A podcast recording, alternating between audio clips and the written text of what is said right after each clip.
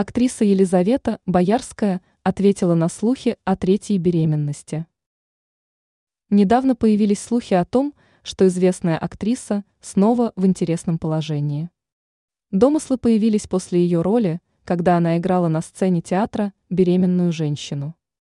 Фанаты отметили, что в спектакле Елизавете надо было носить накладной живот, но при этом у самой артистки также был заметен округлившийся небольшой живот. Журналистка телеканала НТВ решила задать прямой вопрос звезде, которая уже много лет счастлива в браке и воспитывает двоих сыновей. «Давайте поговорим о погоде», – предложила она корреспонденту передачи «Ты не поверишь». Когда-то спросила о возможной беременности актрисы. Боярская же не смешит отвечать на домыслы, а предпочитает уходить от таких неудобных вопросов. Кроме этого, она порекомендовала посетить свой спектакль.